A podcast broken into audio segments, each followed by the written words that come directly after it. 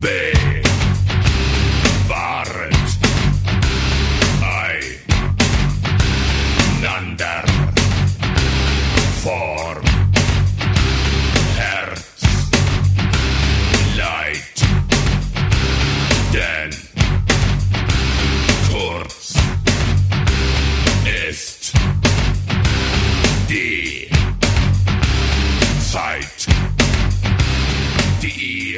Sejam bem-vindos ao segundo Papo Analógico e, em clima de Copa do Mundo, time que está ganhando não se mexe. Hum. E pelo lado. pelo lado do Papo de Fotógrafo, temos o grande time Rafael Petroco falando diretamente de Campinas. Ana Cariani de do Fantástico Mundo de Oz. Ou seja, mágico, é Mágico Mundo de Oz, né? Burra. e do lado do time do analógico. É, do lado do queimando filme temos eu, André Correia, temos o Orlando, fala Orlando. Opa, tudo bem? E o Bruno. E aí, galera? O Orlando, o Orlando de Bangu, pra quem não conseguiu reconhecer o sotaque. É. que já se apresentaram no outro programa, então vocês já conhecem as vozes do papo de hoje. O Bruno não muito, porque ele fala pouco. Ele Tentarei se empolgou no mais. finalzinho, né? É, ele se empolgou, falou mais no final, né? É, hoje ele vai falar mais, hoje ele vai falar mais. Inclusive, parece que várias pessoas adicionaram o Bruno, né? Com dúvidas e tudo mais, né? Ele virou uma espécie de porta-voz oficial. Ah, é? É, rapaz. Tô sabendo disso pois não. É. pois é, teve gente me adicionando até no GTA. Aí, ó. Foram pro como é, os Chicharitos? Como é, que é, como é que é a gangue de vocês? Xuxitos? Xuxito. Isso. Xuxitos Forever. Bom, André, aproveitando a audiência que a gente teve no outro programa, a gente pediu sugestões para as pessoas, né? Do que, que a gente poderia colocar aqui no programa. E a gente definiu que vai dividir o programa em três etapas, três pedacinhos, para a gente falar um pouquinho de cada coisa. Como é que ficou a programação de hoje? Bom, hoje a gente dividiu em três sessões, uma chamada Gosto Pessoal, onde a gente vai falar de fotógrafos que a gente gosta, câmeras que a gente gosta e filmes, né, filmes fotográficos que a gente gosta. É, no segundo bloco a gente vai chamar de sessão Como Assim? Né, pode chamar também de sessão What the Fuck, que é a sessão onde a gente vai começar a tirar dúvidas mais pesadas do, do, do mundo analógico. E hoje a gente vai falar das diferenças entre câmeras, né? TLR, SLR, rangefinder e outras diferenças que a gente encontrar para tentar ajudar o pessoal a, a, se entender. Por mais que no mundo digital também tenha as diferenças, as SLRs no digital dominam, né? E com as novas categorias aí de, de mirrorless, é, essas categorias mais antigas começam a desaparecer. E para finalizar, na sessão novidades, uma sessão mais light, onde a gente vai falar de coisas novas do mundo analógico, porque o mundo analógico não é feito só de velharia, tem coisas novas surgindo o tempo todo. Acho que é isso. E o nosso pontapé inicial. Hoje eu tô muito Copa do Mundo, né? É. Você, quando vai ao ar esse programa? Você tá muito Copa do Mundo e nem sabe quando vai ao ar. Não, vai, vai. Vai antes de vai acabar. Vai dentro da Copa, vai dentro da Copa. Para o pontapé inicial, a gente vai começar a falar sobre o que agora? Vamos falar do de fotógrafos, né? Eu acho que é um bom assunto pra gente começar esse bate-papo, falar de fotógrafos que a gente gosta. E eu queria pedir pro Orlando começar falando aí um nome de um fotógrafo que ele gosta, que ele recomenda das pessoas conhecerem um pouquinho. Hum, então, é, o fotógrafo que eu vou recomendar é um japonês, eu já falei bastante sobre ele, é, ele é razoavelmente conhecido por aqui, que chama Daido Moriyama, que é um japonês que trabalha basicamente com fotografia de rua, só que num estilo, é, é estilo bastante diferente daquilo que a gente está acostumado, né? Porque enquanto geralmente, enquanto a fotografia de rua preza pela realidade e tudo mais, ele tenta criar um clima meio fantástico com as fotografias dele, né? Com contraste. Parece que ele aplica técnicas diferentes no negativo, queimo negativo e tudo mais para conseguir esses efeitos. É meio difícil falar um pouco da fotografia do Moriyama porque ela é muito visual, né? Ela é muito contrastada. Então eu recomendaria que as pessoas, para poder ter uma ideia do que eu tô falando, ela desse uma procurada no Google ou algo do tipo, sobretudo na foto de um menininho, um gordinho, onde ele tá, parece que ele tá possuído pelo capeta. Cara, eu tô vendo essa foto agora. Que coisa horrível. É genial, né? É genial. Também tem a foto do cachorro, que o cachorro tá contorcendo. É foto famosíssima dele, o cachorro que tá virado assim, olhando com uma cara de possuído também. Ele tem essa, ele tem essa vibe, ele trabalha muito com a parte a parte Bangu de Tóquio, né? Assim, com, com as quebradas de Tóquio, é, com a galera. Assim, as pessoas que ele, que ele fotografa são prostitutas, são sem teto, são bêbados, ou crianças que ele acha, acha um pouco, digamos, diferente, né? Com essa coisa meio possuída. Ah, tem um gatinho bonitinho aqui, pô. É a parte fofa do. O André vai gostar da foto do gatinho. É, eu vou pesquisar é depois. É. Mas no geral é, é, no geral é bastante sombrio. Se você botar Dade Moriyama e botar na imagem do Google, assim, a primeira seção de imagens que você vai encontrar, pelo menos aqui que tá, pra mim aparece, é tem uma mulher, né? Provavelmente é uma prostituta, que não me processem se não for. O ela tá virada. demôniozinho. É, o demôniozinho. Aí depois tem uma outra mulher que tá nua num quarto de um hotel. Aí depois tem uns meninos de rua, né? Com uma Hum. cara suja. Aí tem o cachorro. Aí tem uma outra coisa que é uma, uma coisa que é muito importante da, da, da escola de fotografia dele, né? Porque o, o Daido Moriyama, ele é, um, ele, é, ele é aluno de um outro fotógrafo japonês chamado Takeshi Iwamiwa. Iwamiwa, eu não sei falar é, japonês, mas é uma escola de, de fotografia japonesa que a- é, aposta muito no contraste e no movimento, né? Fica uma coisa meio fantas- fantasmagórica, né? Parece que as- aquelas coisas de vulto e tudo mais. Coisa que as pessoas às vezes tentam reproduzir sem saber muito bem do que estão fazendo. E aí acaba ficando só ridículo. Mas no geral, esses caras entendem muito de fotografia, entendem muito de proporção. E aí eles conseguem brincar um pouco com isso, né? Esse gatinho é muito sinistro. Ah, mas. É porque ele tá magrelo, coitado. Ele tá meio, tipo, desnutrido. Mas o gato é bonitinho. Um gato- esse gato não viveu muito depois dessa foto, não. Não, eu é- também é- tô achando. né? É, vale, vale coisa que o, o, o Orlando não continuou, né? Ele falou que tinha a prostituta, o demôniozinho, aí a menina no motel, aí depois tem os garotos, o cachorro, uma bicicleta, aí uma menina olhando no espelho, aí tem bunda, bunda, bunda, Bunda, bunda, bunda, bunda. bunda, É, ele, ele pulou as bundas. demônio, demôniozinho de novo, aí bunda, bunda, é, por aí vai. Cachorro, É, partes íntimas, na verdade, né? partes íntimas, é. É, crianças correndo, né? Tem essa coisa. É, crianças correndo. É, enfim, eu recomendo. Muito legal, muito legal. Mas eu re- recomendo trabalhar. E tem a cabeça de peixe. Essa cabeça de peixe eu acho genial. Não, essa cabeça de peixe casa. tá nojenta, pelo amor de Deus. Ah, eu tenho essa foto aqui em casa. Tem uns que parecem Xerox, né?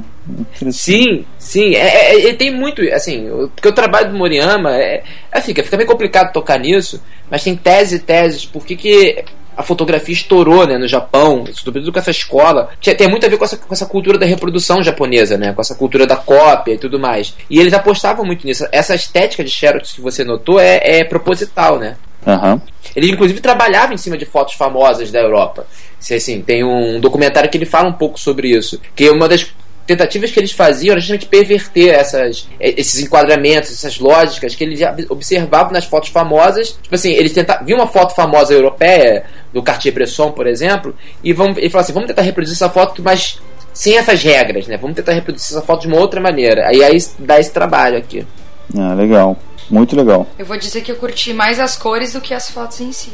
Que cores? As- não as cores, as cores entre aspas, porque é preto e branco, mas tipo, É, o contraste, Ah, sim, essa é. coisa diferente que tem. no- no- Essa textura. né? É isso, foi isso, que, foi isso que eu quis dizer, você entendeu, vai. tá me zoando, porra. Do que em si, entendeu? Entendi. Sei lá, eu não gosto de crianças que parecem demônios. Ô, Vamos lá, então. Orlando, Opa. quando você falou que ia falar de um Japão, achei que você ia falar do Araki. Ah, nossa, não, é, pode, podia ser ele, mas eu não. O trabalho dele não me toca tanto quanto o do Moriyama, não. É, também se te tocasse ia ser um problema, né? É. Explique-se. Pelo amor de Deus.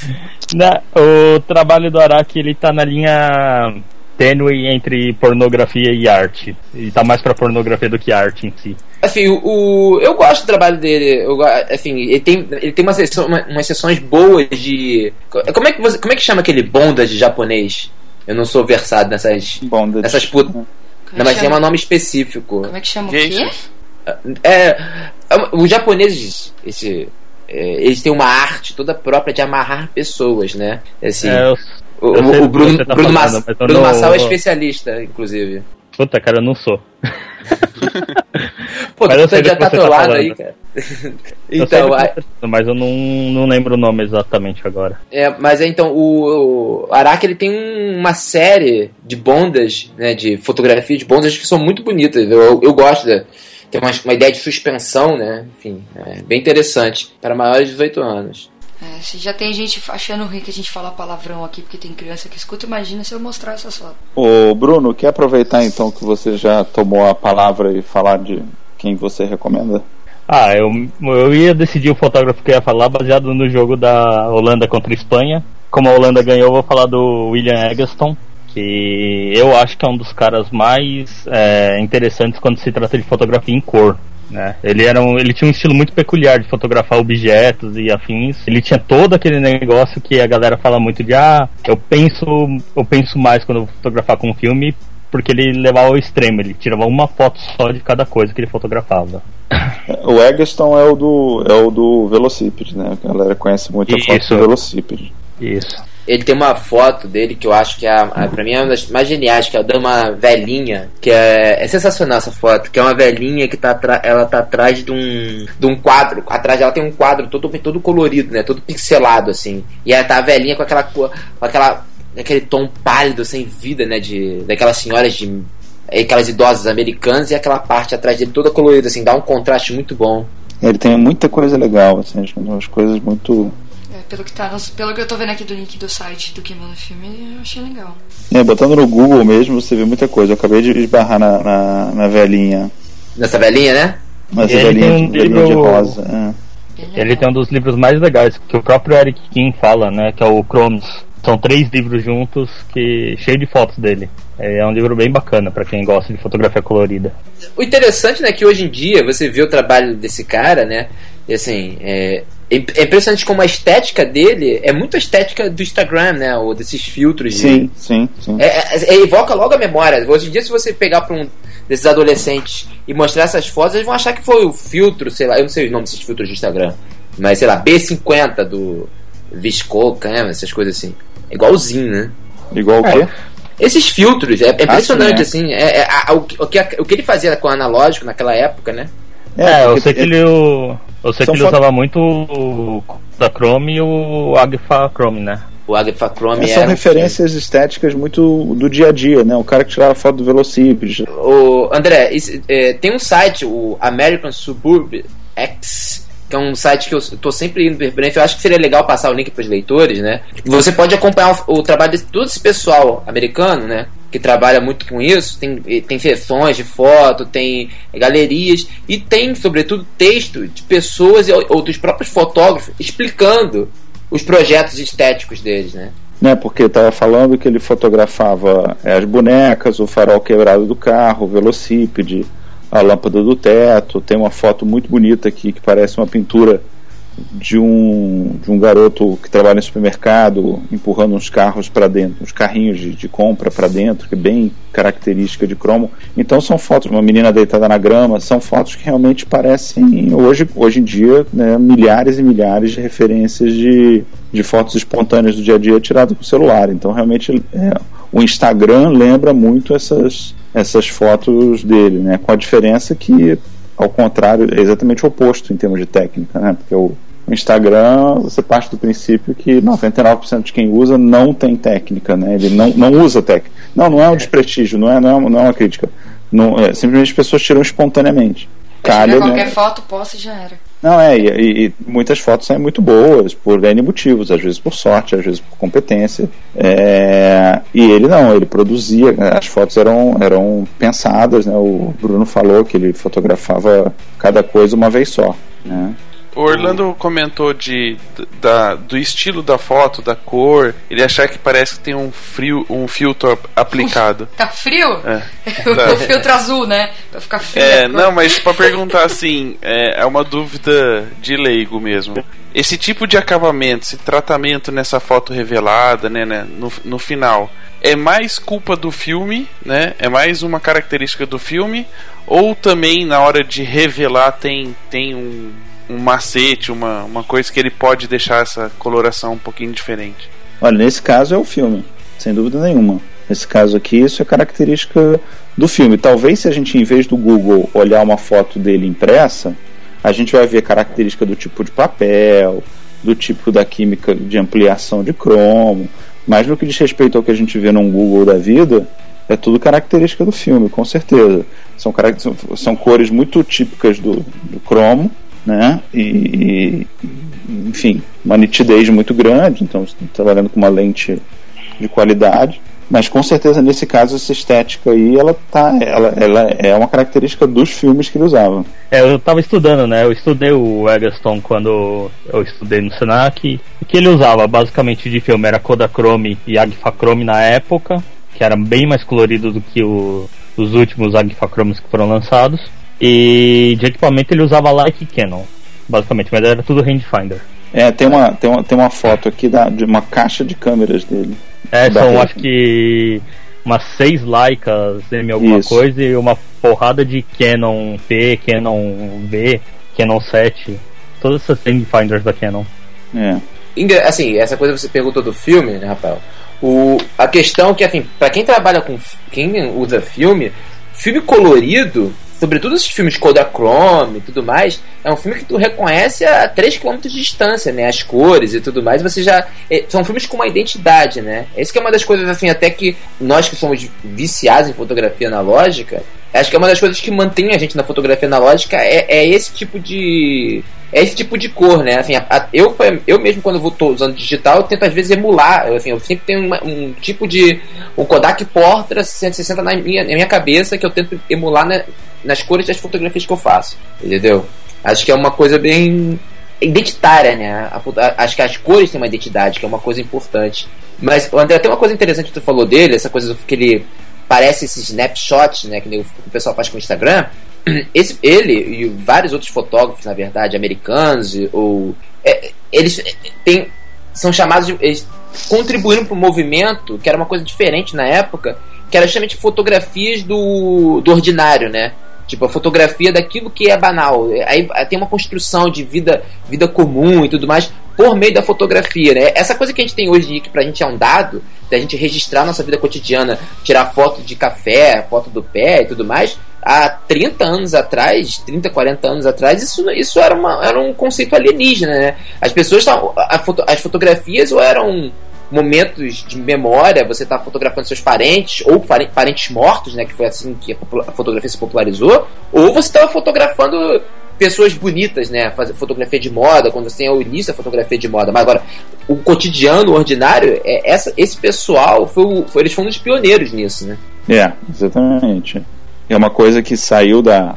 que não existia, né? Entrou pela arte e caiu no, no, no, no mundo no mundo banal, né? No, no, dia a dia das pessoas. É, hoje em dia as popular. Pessoas, é, hoje em dia é, as pessoas popular. usam isso no Instagram ou qualquer coisa. E, e, isso tem toda uma história, né? E essa história tem a ver com uma espécie de ruptura estética bastante pensada no passado, né? Não é uma coisa que simplesmente aconteceu, as pessoas de um dia pro outro vamos começar a fotografar o meu café da Starbucks. É, é. O café sem gosto da Starbucks. Eu senti indireta aí, Orlando. Nada, que isso, que isso. Xuxitos Forever. Xuxitos Forever. Bom, eu queria falar sobre um, um fotógrafo que eu, que eu admiro muito, é, principalmente pela vida dele, não pelas fotos, que é o Robert Capa.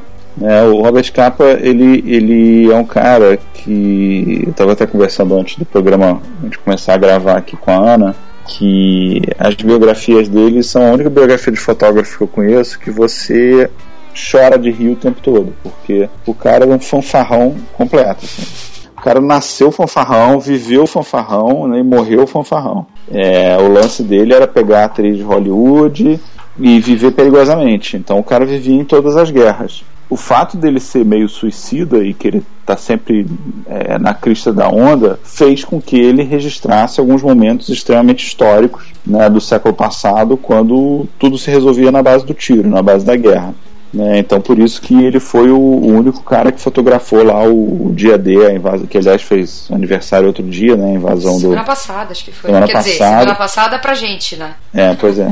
Então, assim, ele fotografou porque ele falou, cara, eu quero ir lá, eu vou saltar com vocês, eu vou, vou com vocês lá e foda-se, vambora. E ele foi. E você lê as biografias dele, tem tanto a biografia, é, autobiografia, que é o Ligeiramente Fora de Foco, quanto o Sangue Champanhe, que também foi lançado em português há pouco tempo, que não é autobiografia, mas é uma biografia muito boa que mostram que um cara ele vivia de adrenalina, assim, queria mais era adrenalina. E, e assim, sinceramente, é, é, o cara era meio Indiana Jones da fotografia. E ele encontrando. É, mistura de Indiana Jones com Forrest Gump, assim. Então ele saía conhecendo. Então ele, ele encontra o, o. tá lá no meio da guerra, encontra o, conhece o, o Cartier-Bresson, depois ele vai invadir o, a praia lá e encontra, conhece o Hemingway, que se torna melhor amigo dele, aí ele vai para os Estados Unidos, aí pega as atrizes de Hollywood e por aí vai, assim. E o mais interessante, assim, as fotos dele, como, como foto, se você olhar grosso modo, é, fora o, o valor histórico das fotos, não são tão fantásticas assim. O Orlando estava até comentando que ele, que ele gosta muito de uma série de fotos de, não de guerra dele realmente tem muita foto interessante, mas ele mesmo não gostava dessas fotos, ele gostava das de ir para a guerra. Né? Então, o mais interessante do capa é, é, olhar uma coisa que a gente não está habituado, que é não olhar a estética, mas olhar a importância histórica das fotos e tentar entender o que estava acontecendo no momento que ele tirou a foto. Porque ele não estava muito preocupado com ângulo, ele não estava muito preocupado com com enquadramento, ele não estava muito preocupado se ia sair estourado, se não ia. Ele estava muito preocupado, sim, em fazer aquela foto passar a mensagem que ele queria naquele momento. Né? E como ele era um bom fotógrafo, é óbvio que as fotos não estão subexpostas nem superexpostas. Mas é bem interessante. Agora, o que eu mais recomendo, além de ver as fotos dele, é ler as biografias dele, é ver um pouquinho da vida do cara, porque realmente é muito interessante. E ele tinha uma alma mesmo de fotógrafo amador, que é o que eu mais admiro, porque ele não se levava a sério, não levava nada a sério, não levava os compromissos profissionais a sério, então era tudo muito, muito farofa que torna a coisa ainda mais divertida. Assim. Então eu recomendo muito conhecer mais do Robert Capa. É, e também tem o um documentário, né? Na verdade parece que tem mais de um. Eu assisti um, mas parece que tem mais de um. É, porque tem, tem, tem. Eu nem sei qual que você assistiu, mas. Puta, não vou lembrar. Eu lembro que foi, eu acho que passou na TV Cultura que eu devo ter visto, ou no Futura, sei lá, alguma coisa assim. É, porque certamente existem dezenas, talvez centenas de documentários feitos por canais de TV e tal é, o que eu vi é que iam rolar uns longa-metragens, talvez. Teve um, tem, tem um chamado Esperando o Robert Capa, que é a biografia, o livro, que é a terceira biografia que eu li dele. Que na verdade é a biografia da primeira mulher dele, é, a Guerra Taro, que eu acho que iam fazer um longa-metragem, romance mesmo, baseado uhum. nisso. Que é o ponto de vista da mulher dele, da primeira mulher dele. É, não, eu lembro que no documentário falava bem dessa coisa de esbórnia dele, né? De querer pegar todo mundo e tal. Total, ele era mó galã. Mó... Se, se você botar Robert Capa no Google, ele era um cara bonito. Ele era pois é, pois é, tá aí a mulher do, do podcast falando. Ah, ele só você... era meio monocelha, mas ele era bonito. Se você botar no Google, metade das fotos que aparecem é dele, e não é. fotos que ele tirou fotos dele. E, tipo, todo galanzão, assim, galanzão. de guerra, capacete e tal. Tem uma dele dentro de uma banheira lendo, você acredita se quiser. É, pois é. Enfim, ele era uma puta bom vivan, assim, é bem interessante a história dele. E você, Ana, quem que você recomenda? É... Poxa. Passa pro Petroco. Quer ver a resposta dele? Não, eu sou um mau exemplo da fotografia. Eu não sei tá essa informação. Não, é aquela coisa que a gente tava falando. Tipo, eu conheço muito pouco. Eu acho que assim, como todo mundo que conhece de, dos fotógrafos antigos conhece Ansel Adams. Bresson? Bresson. Não, não é, o Bresson também, mas não é dele que eu ia falar, era um outro cara. Mas assim, o Capa foi, tipo, acho que um dos únicos que eu vi que ia passar o documentário, parei, assisti, comprei ele ligeiramente fora de foco, não consegui ler por falta de tempo e tal. Então, sei lá, é foda. É, é o, bom, já que você falou do capa, eu tô vendo no Google aqui, eu recomendo quem, quem conseguiu olhar as fotos que ele fez do Pablo Picasso, que são muito legais, são muito divertidos. É um lado diferente, inclusive, do, do Picasso brincando na praia, com os netos e tal. E recomendo muito a leitura desse livro, ligeiramente fora de foco, que é muito, muito divertido. É uma leitura muito leve, porque é um livro que o Capa escreveu a pedido de um estúdio que queria fazer um filme da história dele desembarcando no dia D. Então é uma autobiografia que foi feita para ser um roteiro de filme. Então tem a leveza de um filme. Uhum. Nunca foi feito um filme, nunca virou roteiro. Prometo Mas é que muito, eu não vou devolver ele na estante. Ah, que bom. Ah, você, vai, você vai botar ele embaixo do monitor, né? Pra ele servir de. pra ficar mais alto. É. Ele é grossinho, né? É grossinho. Mas é grossinho porque usaram papel grosso, porque ele é super fininho. É super rápido. Eu posso estar falando uma besteira aqui, mas é uma história que eu gostaria de de conhecer. Não sei se eu vou falar o nome certo, eu sei que o sobrenome é Florence. É, que é, o, que é o fotógrafo brasileiro, né? Que, Isso. Exatamente. De Campinas. Tem até, É, Ah, ah lá, por ah lá, isso. ah lá. Não é Na verdade- favorecimento, mas. Na verdade, ele não é de Campinas. Eu conheço muito, muito pouco sobre ele. Muito Curi pouco. Florence, eu estudei isso na faculdade. É, pois é, só que pelo menos ele não é de Campinas, ele morava em Campinas, ele não é brasileiro, né? Ele é mora- francês, é mas ele morava morar lá. em Campinas. E como todos os milionários que dizem que inventaram a fotografia porque não tinha nada melhor pra fazer, ele não tinha nada melhor pra fazer e inventou a fotografia em Campinas. né? É, não tinha o que fazer e inventou a fotografia. É, Isso eu não porque- tenho o que fazer mesmo, né? Não, não, é porque esses caras eram ricos pra caralho. Assim, vai olhar o, o, o da Guerra e o outro lá, o. Como Ah. é chama? O Duran? É Não, não, o da Guerra e o contemporâneo dele lá, que- de quem ele roubou a patente. O... Porque o da Guerra pegou a patente do outro cara, que foi o cara que tirou aquela foto da janela e tal, que é a primeira foto dele. Ai, caramba. Aliás, lançaram um livro muito legal sobre os dois, inclusive. Chama Caixa de Luz, se não me engano. Bom, mas enfim, o, o da Guerra e o outro cara eram super pessoas que, porra, cheias da grana e ficavam numa vida boêmia inventando umas coisas muito doidas. Você sugere estudar o Florence mais aí. É, eu sugiro e vou tentar estudar, né? Porque. Então, beleza. Então você fica com, fica com o dever de casa de no próximo podcast contar um pouquinho mais do Florence. Que Pode que deixar. Faz uma redação em até, de até 100 páginas. É, Eu acho melhor não fazer redação, senão fica um programa só pra eu explicar o que eu escrevi. É uma redação, uma redação de até 140 caracteres. Ah, ok. Ele era um francês que morava em Campinas. Ponto. Ponto. Não tinha nada pra fazer, Hash- inventou a fotografia. hashtag, Campi hashtag Campinas é foda. É, Ele era casado, esse rapaz, com uma mulher? com uma mulher. Quer saber se ele era virado? Na época não tinha casamento. Ó, e aí, não só era casado, como o nome dela aqui é, um, é uma rua muito importante de Campinas, chama Carolina e Florença. Isso aí eu sei, tá vendo? Ah, é Florence. Florence. É, eu não sou francês, filho. Eu falo É Florença. italiano, né? É. Bom, vamos mudar um pouquinho de assunto, então? Vai. Claro. Bom, Vamos segundo... Não, não vamos falar de TechPix, não. É, vamos falar de. bom, mas vamos falar de câmeras, né? A segunda parte da, dessa nossa, desse nosso bloco de gosto pessoal. O pessoal pediu muito pra gente sugerir câmeras. Eu vou pedir pro pessoal segurar a onda aí e sugerir uma câmera só, viu, Orlando e Bruno? Só falem de uma câmera. Ah, mas eu só tenho uma câmera pra sugerir. Tá, tá, sei. Aí É, você mas começa é a falar. das- é, é, você vai falar dessa e depois você fala das outras cinco que não são tão boas quanto essa e pronto, vai embora. Não, não, não, eu vou falar de uma só. Então fala. Bom, a óbvia, que é o S3 da Canon, que é a minha câmera preferida, eu acho que de sempre. É uma câmera que, quando eu estudava fotografia, eu sempre quis ter. Agora que ela saiu de linha, finalmente eu consegui pegar uma. E por que, que ela é tão legal?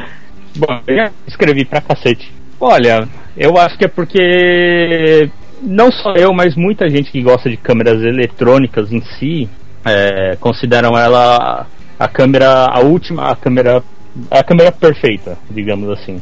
Ela não é tão pesada, ela é resistente, ela é confiável. Tem algumas coisinhas que a Canon te deixou de fora da câmera justamente por não querer capar a própria top de linha que é o S1, né?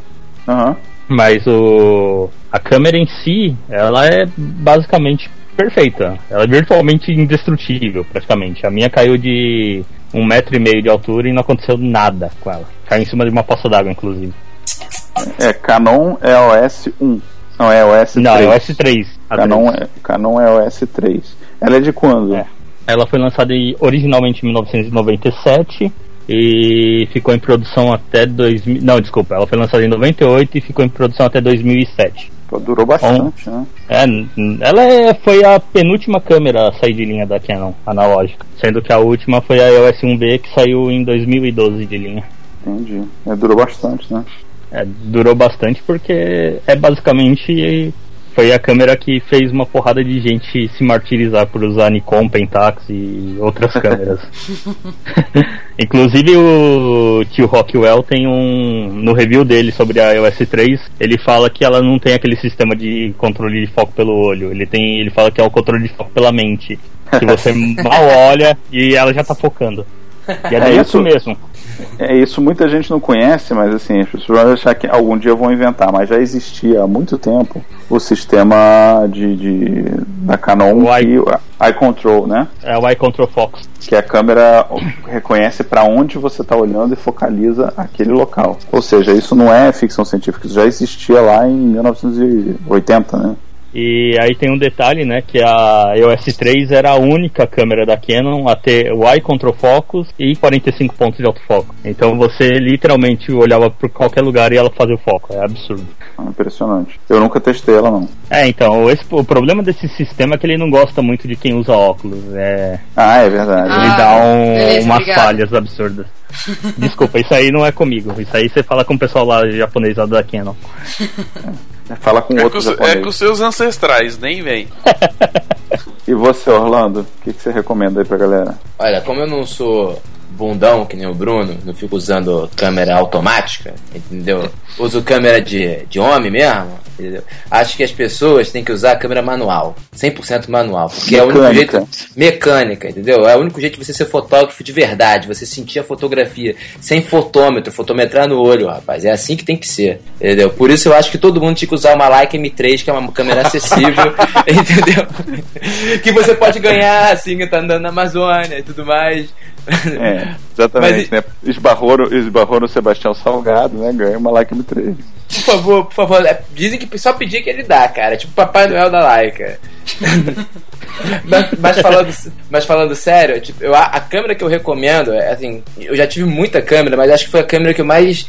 É, uma câmera que eu fiquei muito apegado que eu me senti muito mal quando eu vendi ela. Até hoje eu sinto uma saudade dessa câmera. O André sabe qual é. É a minha Olympus OM1. Entendeu? É uma câmera que foi feita na década de 70. As pessoas não dão muita moral pro Olympus, né? Ela sempre foi uma. Ela não foi nem terceira concorrente, né? Ela sempre ela ficava atrás da Minolta, atrás até, até da Pentax, né? Vem a Canon, Nikon, Minolta, Pentax e Olympus correndo que nem um bichinho feio. Mas ela fez essa M1, é, uma, é um pequeno tanque. Todo mecânico na sua. Assim, você sente a máquina. Ela é pequena, ela tem um peso ideal, cabe bem na mão e, e aguenta muito bem o tranco. O Bruno tava falando que a câmera dele é resistente, que caiu de um metro e meio e sobreviveu. A minha câmera já caiu no, no Xingu, rapaz. Já caiu no Xingu e sobreviveu. Entendeu? Ah, o André. O Xingu não é um programa de TV, não. O Xingu é o Rio Xingu mesmo. O Rio Xingu mesmo. Ela caiu, mergulhei, busquei a câmera. Entendeu? Sequei, perdi o filme, é claro. A câmera continua funcionando, continuei trabalhando com ela. Passou um tempo, vendi ela pro André. O André deu uma revisão nela, né, André? E depois Sim. passou adiante pro, pro Alex, né? Pro Alex, isso. É uma câmera que eu sinto falta até hoje. É uma câmera que eu acho, assim, é, é- ela é relativamente barata, se você for comparar com outras câmeras. É, eu, eu acho aquele, o fotômetro de agulha dela hiper preciso. Eu gosto de fotômetro de agulha, inclusive. Bastante econômica, você ficar fotografando anos e anos com a bateria dela. E ainda tem uma coisa que as lentes da Olympus, elas não são que nem as lentes da Nikon, da Canon, que você tem que gastar uma grana alta, fazer um grande investimento para ter uma lente de nível profissional, né? As lentes da Olympus, elas têm uma 50mm 1.8, que é a mais básica, ela é muito próxima da profissional que é a 50, é, que é a 50mm 1.4. Você consegue uma dessa por 200 reais. Em termos comparativos é, é dado, né? Fotografia. Eu acho que é uma câmera assim, ela é um é um cavalo, é um pequeno cavalinho que vai te levar para tudo quanto é lugar. Você pode confiar nela. É uma câmera que você eu, eu usava ela de backup da Leica, por exemplo. É uma câmera que pode confiar. Mas enfim, Orlando, o que, que você acha que tem de mais legal na, na OM1, além disso? Além da construção do M1, do fotômetro, É. o que, que você precisa mais numa câmera da construção e fotômetro? Tô falando de câmera de verdade, rapaz. Tô falando de câmera de verdade. Não tô falando de câmera que você olha ela faz o trabalho por você. Tô falando de câmera que você sente. Falta o Entendeu? logo da Laika. não, não tem aquele. Quando é aquele. O, aquele Ah, rapaz rola- que tem um, um podcast, que tem um, um vlog sobre analógica, que ele defende que a Olympus OM1 é a Leica SLR. Ah, eu, é, não lembro qual é, não. O- É o Art of Photography? Acho que Não. não. Não. Ah, não, não lembro agora também. Mas eu, eu acho que foi o André que traduziu uma história parecida sobre a. Olympus OM É, pro foi. Filme. Eu acho que foi, foi um cara que tem um vídeo. Enfim, Isso, exatamente. Com, é, Ah, com um negócio de lagosta na cabeça. tá? Isso, isso, É, isso mesmo. Era muito É, doido isso. Mas uma Bom. coisa interessante. Foi uma, coisa interessante, você falou, ah, tô brincando, mas além do fotômetro preciso, né? E as velocidades delas são é aquele padrão para as câmeras da época, vai até mil, se eu não me engano, e tudo mais. A Olympus M1 ela, ela- ela é muito simples, ela não tem muita firula, não tem, ela não tem controle de sub ou, ou superexposição e tudo mais. Eu, eu gosto muito do finder dela, né? Do visor dela. É, é um visor gigantesco, claro. Né, a, o, fotômetro ele não, ele, não, ele não te atrapalha, né, ele fica ali aquele cantinho, você consegue é, fazer a composição com ele ali, né, acompanhando ele pelo olho. E assim, para as pessoas que usam, que estão começando agora na fotografia e assim, nunca, nunca usaram uma câmera full frame, por exemplo, quando olharem para o visor da, da, do Mal M1, vão ter um espanto. Assim, vão ver como a, um visor é importante para você fazer a composição da sua fotografia, né? Sobretudo quando você usa grande angular, essas coisas. É, eu, eu tô com ela na mão aqui, ó. Não por coincidência, eu ia falar dela também. A gente nem combinou. Hum. Né, não é a sua, né? A sua ah. já foi passada pro Alex. E essa aqui é uma prateadinha que tem uma história interessante também, que eu comprei ela no, numa feirinha, na época que o Queimando Filme estava com a lojinha Queimando Filme, eu estava vendendo câmera, e acabou que eu, eu dei ela, ela tava toda fodida, toda. E eu fui limpando, limpando, limpando, limpando. Parecia aquelas coisas de filme de Indiana Jones. Assim. Eu ia tirando a sujeira, por baixo ela tava linda, prateada, prateada, não sei o quê. Aí comecei a testar, limpando, limpando, limpando em casa mesmo. Tudo na tosqueira, no cotonete mesmo. E assim, ela já ficou prontinha, parecia a tua quando caiu no Rio Xingu, assim. e no final, cara, ela tava linda de morrer. E enfim, eu acho que era aniversário do Alex, alguma coisa assim, eu dei para ele de presente. Aí recentemente Meu a gente. aniversário tá chegando, tá? Primeiro de agosto. É, tá, só que a lojinha, que, a lojinha que manda o filme não existe mais. Te vira. É, é, Aí, a feirinha existe. É. é, a feirinha continua existindo. Recentemente ele queria que todas as câmeras dele queria fazer um pool das câmeras dele, todas elas pretas, e eu queria, por coincidência, fazer todas as minhas prateadas. A gente trocou as duas. Vocês têm problemas sérios? Temos, né? é, e aí, o, o, que eu mais gosto nela, cara, é, tá ligado ao tamanho dela, mas é uma coisa na construção que você não falou, que é o fato de, de tanto a velocidade quanto a abertura quanto o foco ficarem em anéis na frente da câmera. Hum. Então é uma coisa que eu não vi em nenhuma outra câmera. Você regula tudo, enquanto você consegue regular tudo, enquanto a câmera está na frente do olho com a mão é, passando de frente para trás para a lente, né, o anel mais de trás, mais colado na câmera é a velocidade, logo depois vem a abertura e logo depois vem o foco. Você consegue, aliás, não, é, é velocidade, foco e abertura, abertura na frente. E você consegue, é, olhando no visor, você vai estar tá olhando para o fotômetro de agulha, né? Então você vai regulando isso e vai vendo é, se, se, a exposição está boa. Você consegue fazer tudo isso com muita facilidade, sem ter que ficar deslocando a mão de um lugar para outro da câmera. E outra coisa que eu já, tinha, eu já tinha visto em alguns vídeos é que você, e depois eu testei, e realmente depois que você pega um pouquinho do prumo da câmera você consegue, é que você consegue disparar, virar o filme e disparar de novo com uma mão só.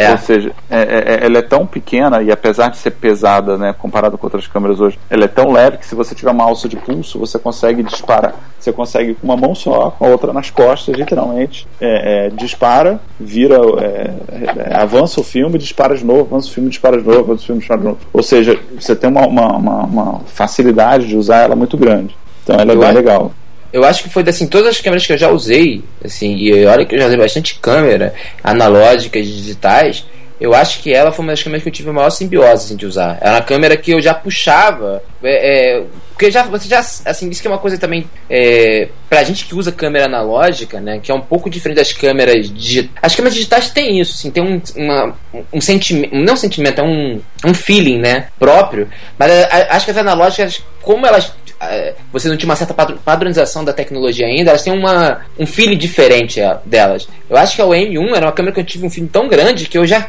já puxava a câmera, já sabia muito.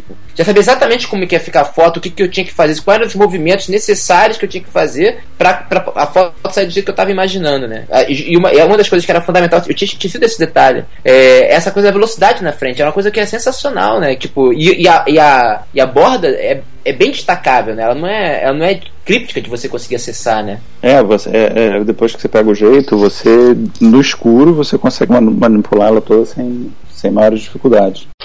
Vocês estão falando tanto de câmera, M1, M5, pra mim é tudo nome de metralhador. Pra quem tá começando, quer conhecer uma câmera, o que, que vocês recomendam, assim? Que é mais fácil mexer, que tem um, um ajuste básico? Porra, eu você não manjo fez, nada disso. Você fez essa pergunta naquele podcast que a gente se conheceu, né? Quando você entrevistou. E ele disse que não tinha resposta. Que eu fiz uma conta junto com você sobre a quantidade de marcas que existiram no último século, vezes a quantidade de anos que elas produziram câmeras. Vamos facilitar então? É, eu sei. Eu vou, não, eu, eu vou filtrar pelas que eu conheço tipo, de nome e aí a gente pode diminuir a quantidade. Ah, Olympus Trip 35. É 35, né? Chama? É, sim. Ah, o Olympus. EOS, EOS, ó, eu viajando já.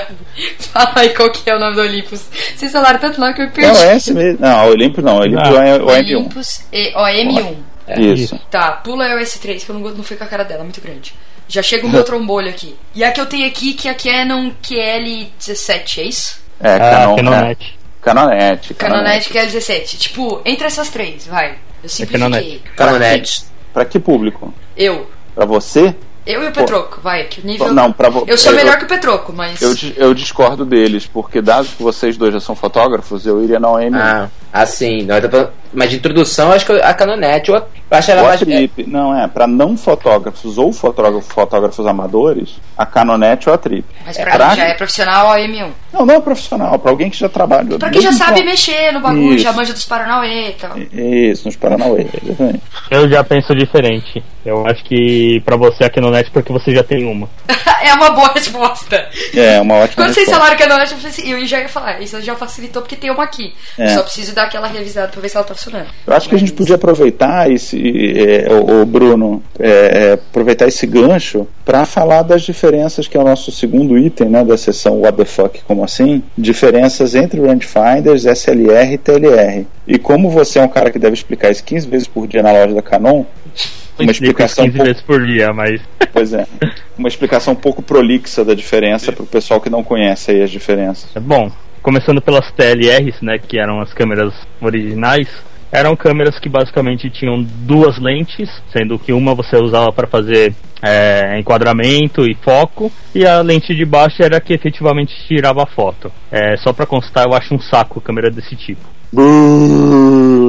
É, Bruno preconceituoso, né, rapaz? É, Não, eu só não tenho saco mesmo pra isso. Rangefinders, ou eu acho que eu vou passar pro Orlando essa bola, porque eu não. Eu vou acabar sendo preconceituoso também.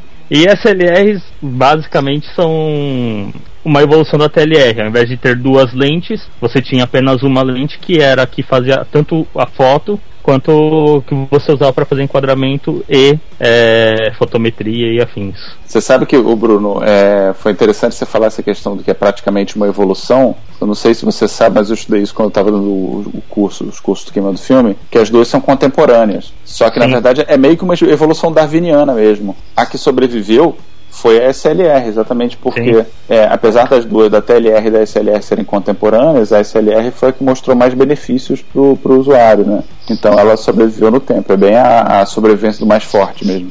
É, basi- tinha aquela, tem aquela foto famosa dos fundadores da Holy e da Hasselblad, né? Cada um fotografando um ou outro com a própria criação. E você vê como a Hasselblad é mais clássica do que a Holy Flex. Aham. Bom, o, o Orlando quer falar das rangefinders? É, gente, rangefinder, né? aqui no Brasil, se você perguntar para um, as pessoas, os coroas, né, eles vão chamar de, como é que é? Telêmetro, né? Câmera de telêmetro. Isso. né? Câmera de telêmetro. A rangefinder, as, as pessoas re- reconhecem porque elas são câmeras, elas são câmeras achatadas, né? Elas são largas, elas, são, elas têm um formato de um retângulo. O, a diferença é que a rangefinder ela não tem lente, justamente. O, o foco é feito, é chamado foco de zona, né? Você tem um, um visor, né? Que ele pelo, pelo, um- pelo mecanismo na, no bocal da lente, ele consegue precisar a distância do objeto e você consegue fazer o foco assim. É, é meio difícil você explicar, porque a, a rangefinder, por exemplo, você pode estar tampando a lente que você vai continuar vendo uma imagem fixa. Né? Isso, inclusive, é um erro clássico de pessoas que estão usando rangefinder. A pessoa gasta um filme inteiro fotografando com a, a capa da lente ainda. É, vai, vai ficar mais fácil porque a gente vai colocar uns links aqui para uns posts que as pessoas vão conseguir entender. Uma coisa que eu acho que a gente podia fazer é assim: né, vamos, a vamos supor que a Ana, a Cariane e o Rafael vão amanhã na feirinha. Como é que eles vão saber diferenciar uma TLR de uma SLR de uma rangefinder? Aí, Bruno. Olha a nota fiscal. Nota fiscal. Se você não tiver comprado ainda, como é que você vai saber? Bom, basicamente é, é muito pelo formato em si, né? As, as SLRs em si Normalmente elas têm um visor onde você coloca o olho bem no meio da câmera e ele normalmente é alinhado com a lente. E tem As aquela corcunda, né? Que é a corcunda do, do, do pentaprisma, né? Que é aquela Hum. corcunda em cima da câmera. Sim, mas é que tem umas que tem uma corcunda um pouquinho menor, então não necessariamente todas vai ser um ar- artefato que chama tanta atenção. É, no caso das rangefinders, o visor que você olha, né, para fazer enquadramento e foco, fica mais para a esquerda. Fica, na verdade, é, o telêmetro fica na esquerda e as TLRs normalmente você tem que olhar com, de- né, você tem que alinhar ela na sua cintura e olhar para baixo, que você tem a imagem. A Terra ele parece um, um Big Bangzinho, né? Parece uma torre, né? Parece Sim. uma torrezinha. É. E a, A gente gente- fala parece uma caixa, vinha. É, a gente tem posts sobre as três câmeras no queima do filme. Pelo que eu me lembro, os posts são antigos, inclusive, mas são muito, muito legais. É, e a gente vai postar aqui, né, junto com o podcast, tanto no queima do filme quanto no Papo de Fotógrafo. A gente vai postar link para todos os posts que a gente tem sobre essas câmeras, numa ordem legal para o pessoal ler. É, só deixar uma coisa, é, só falar uma coisa que, assim, para as pessoas não serem preconceituosas que nem o Bruno, porque é, você tem, você tem, cada uma desse tipo de câmera tem a sua vantagem, né? Por exemplo, as rangefinders, elas foram câmeras muito usadas na fotografia jornalista de- é, por conta da precisão de foco. Você está falando de uma- época onde você não tinha foco automático, as rangefinders, pelo mecanismo dela, é muito mais fácil você conseguir achar o foco de uma maneira rápida e precisa do que, por exemplo, com as, S, com as SLR antigas, né? Que tinham alguns problemas com isso. E as SLR hoje em dia, você, com a FLR você a vantagem do foco automático e tudo mais, a automação da câmera. Foi até por isso que você está falando da evolução darwinista, né? Foi até por isso que as, as SLR ganharam das rangefinders, né? Na década de 90 suplantaram, né? É. É, mas vale citar que existem é, rangefinders com foco automático, como é o caso da Xara F. Sim, mas é caríssima, né? Meu sonho de consumo. Você falou do meu sonho de consumo aí, rapaz. Ah, eu tava reclamando aí de usar foco automático, agora tá falando que é uma câmera com foco automático. Não, é pela lente. É pela lente. A lente é muito boa e ela é silenciosa, cara. É Ela só o foco que ele tá falando, todo o resto é manual. É. Eu acho que a moral da história para o pessoal que está querendo conhecer câmera é, é de que não existe unanimidade, né? Assim, relaxa, vai lá na feirinha, onde for, dá uma olhada nas câmeras, dá uma olhada nas características, principalmente se já conhece um pouquinho de fotografia, vai conseguir ver se a câmera é de qualidade ou não. Eu posso pedir compra. você comigo? Pode.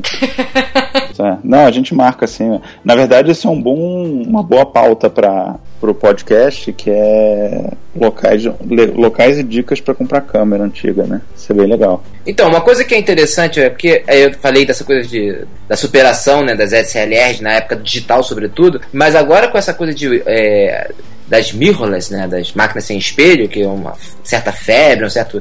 é, é, esses visuais, esse formato antigo está sendo recuperado, né? Você tem, por exemplo, a Fuji está investindo pesado na, na X Pro, que na verdade é uma, é uma rangefinder, né?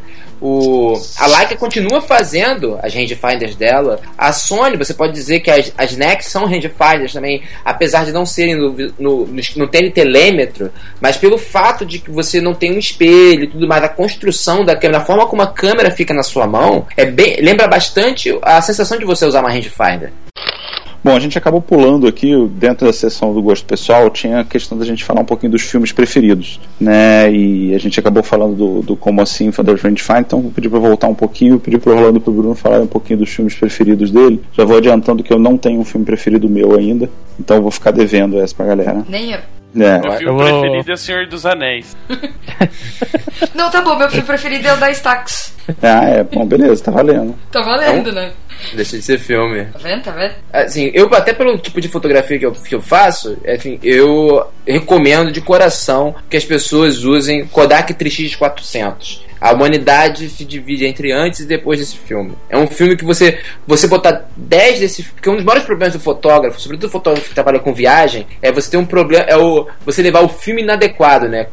É como se você fosse para uma festa com uma roupa inadequada. O, o Kodak 3x400 ele é o pretinho básico da fotografia, literalmente é o preto e branco básico. Você pode descer ele, você pode puxar ele para mais, ele vai aguentar qualquer tipo de situação que você tiver. E o visual dele é não é à toa que ele é líder no mercado mercado, né? Assim, o visual dele, o contraste dele, a granulação dele, para mim é perfeita. Eu não, consigo, eu não consigo. Todos os filmes preto e branco que eu já usei, para mim é o melhor. Bom, eu vou seguir a mesma linha do Orlando, só que eu vou falar de um filme colorido, que é o Supera 400 da Fuji que é basicamente o filme colorido básico que funciona em qualquer ISO também. Você pode usar ele em ISO 100, 200, 800, 1600 que ele aguenta bem, ele não tem tanta neura assim. Nossa, gente, vocês foram bem diretos, assim. Pois é, tô chocado. Tô... Vamos pular pro próximo, aproveita. É, beleza, então tá. Então, o André tá batendo na gente com o chicote. É, depois dessas sugestões de filmes, a gente podia fechar falando de novidades, né? Parece que tem um filme novo pintando aí que o Japão Camera Hunter tá querendo fazer. Quem é que pode falar um pouquinho disso? É, por enquanto, é, na verdade, ele aventou a ideia, falou que ele soltou que anda conversando com pessoas aí, que, porque ele, ele quer lançar um filme, que para quem não conhece, ele o tipo de público dele é um tipo de público bem diferente da, dos filmes da Lomography, né? Ele trabalha com filmes de alta precisão, ele trabalha com laicas, né? Com lentes caríssimas. Então, se ele, o filme que ele promete lançar, assim, é o que dá para intuir, que deve ser um filme de alta precisão, né? Deve ser um filme tipo, as pessoas já vi pessoas especulando que deve ser o, o finado Panatomic X, né? Que era um filme antigo, que é, que é bastante clássico. Eu, eu não cheguei a usar esse filme, mas é, eu, é só boato. Ah, eu já acho que ele não vai lançar um filme preto e branco porque ele iria bater de frente com a própria Ilford e a Kodak. Eu acho que ele tem muitos contatos dentro da Fuji e provavelmente ele vai querer reviver algum dos cromos que a Fuji matou recentemente. Eu também Por aposto exemplo, no cromo. Um Provia 400X que morreu ano passado. É, eu também aposto num cromo. Eu acho que tem mais a ver com o buraco que está no mercado. Assim. Eu acho que, que tem muito espaço para cromo, mas produzido a baixo custo e, e por estruturas pequenas. Né? No cromo não dá para pagar fábricas gigantes. Essa é a, a, grande lição da Fuji e da Kodak. Mas eu também aposto num aposto, aposto nisso. É, mas o problema de cromo é porque o problema de cromo tem o problema da revelação, né? Esse que é um dos é uma das coisas que tem afastado as pessoas do cromo, né? Tem cada vez menos laboratórios que fazem cromo no mundo, tá vendo? Pois é, mas, mas você mesmo falou, cara, o público desse cara, do Japão ah, sim, né? Hunter, é um público seleto, é um público que não se importa de mandar para outra cidade ou até para outro país para revelar que é uma coisa que eu mesmo insisto o tempo todo que as pessoas têm que parar de mimimi de que na minha cidade não tem laboratório e se elas gostam do hobby, mandar, a Correio tá aí para isso, a Dex tá aí para isso. Mas enfim, é, é, nesse sentido eu também acho que, que rola mais um cromo. É, também tem, né, no caso, a Kodak conseguiu criar um filme negativo comum, processo C41, que tem cor de cromo, que é o Hectar. É verdade, e, o Hectar é lindo. E a Fuji, por muito tempo, teve um filme próximo, que era o Pro Valo 200. E esse filme saiu de linha também. Não, nada impede que o, o Bellamy traga esse filme de volta. É um filme de relativamente de baixo, que é processo C41 comum. Mas tu acha que a, a, a Fuji vai liberar a patente deles assim, tranquilamente?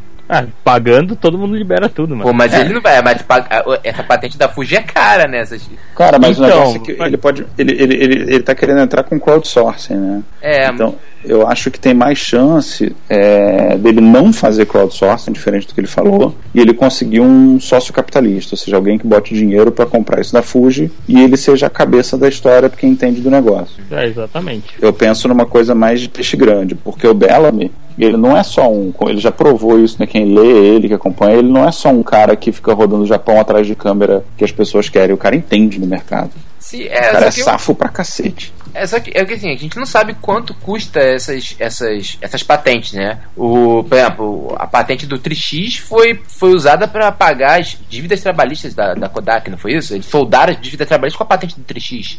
Não, a gente não tem a menor ideia, mas eu acho que eu acho que ele pode, que ele tem o direito de tentar. Na verdade, tudo isso é especulação. Na verdade, ele pode simplesmente fazer uma coisa parecida com aqueles italianos lá, como é que chama? A Ferrari, Ferrari? A Fer, é, Ferrania. Ferrania. Que até eu escrevi, eu escrevi a carta aberta lá pro pessoal. Eu acho que foi, você sugeriu de eu mandar para eles, não? Hum.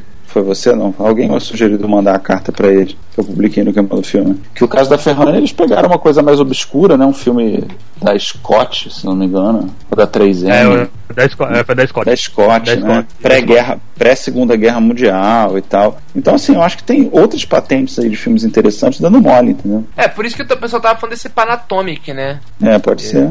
É, mas eu... Pode ser. É. Então, Sei lá, ele podia voltar com Kodachrome, né? porra. É, vol- volta com Kodachrome, mas aí ele tem que voltar com os laboratórios que É. fazem Kodachrome, que é um é, pouco aí, aí, é, aí sim, olha, é mais fácil ele unir o Simon Garfunkel de novo. É. É mais fácil ele unir os Beatles do que, do que ele voltar com Kodachrome, viu? Porque é, tem essa história dos laboratórios, né, pô? Impossível. Ah, vai saber, o cara poderia ser nomeado, sei lá, o rei do mundo. Por causa É, disso. poderia. É, mas. Pra quem, não, pra quem não tá entendendo essa história, como o Rafael e a Ana que estão dormindo já enquanto ouve a gente, o Kodachrome, que é o cromo mais famoso da história da fotografia, tinha um processo de revelação extremamente caro, complicado. E no final, um pouquinho antes do filme deixar de existir, pouquíssimos laboratórios no mundo ainda tinham capacidade de sustentar esse processo de revelação. Porque era, era, era caro e complicado mesmo. Era caro para um ponto de precisar de muito mais espaço físico, comprar muito mais químico comprado. Era, era caríssimo mesmo. E, hoje em dia não existe. Não existe acho, nenhum lugar. Não existe nenhum lugar mais que revela Kodachrome. Então os rolinhos de ro- Kodachrome que aparecem rodando no eBay, aí o pessoal compra é por valor efetivo. Porque você vai comprar, se você fotografar, você não tem onde revelar. aquilo. E parou de ser produzido quanto? Parou de 94. 94, 94. né? Ah, eu era novinha, pô. Nem sabia o que era É. fotografia direito. Tem, tem um. Só para as pessoas que estão começando e que não sabem o, que é o valor do Kodachrome, é só procurar um fotógrafo chamado Steve McCurry, que tem aquela foto famosa da menina afegã. É a famosa, Uhum. foto mais Foi famosa da. com Kodachrome. com Kodachrome. Sim. Ele tem, ele tem, um, ele tem um, um post no blog dele, né? Como é que é meu último rolo de Kodachrome, que é sensacional. Ah, não, virou um documentário. Tô Um com- documentário de quase duas Eu horas com de aberto. É, tem uns posts do Queima do Filme que eu vou botar aí também, e a gente acha também os, os textos do próprio Steve McCurry pra falar também disso. Pergunta cretina É, vale de o- final de programa. Hum, Kodachrome é porque é da Kodak? É. Sim. É, Parabéns pela pergunta. Somos todos xuxetos. Bom, espero que vocês tenham gostado do segundo episódio do Papo Analógico. A gente lembra que se quiser mandar suas sugestões, pode escrever para o pessoal do Queimando Filme. André, pode escrever para Queimando Filme por onde? contato arroba queimadofilme.com. Exatamente. E Ana, se quiser escrever para o Papo, Contato arroba papodefotografo.com.br e pode acompanhar as duas equipes nas fanpages no Facebook, Twitter. E a gente se encontra até o próximo Papo Analógico. Até a próxima. Eu acho que o próximo vai ser perto do meu aniversário, hein, gente? Pode preparar o presente. Pensar no seu caso. Um grande abraço. Até mais. Tchau. Tchau, gente. Catueté.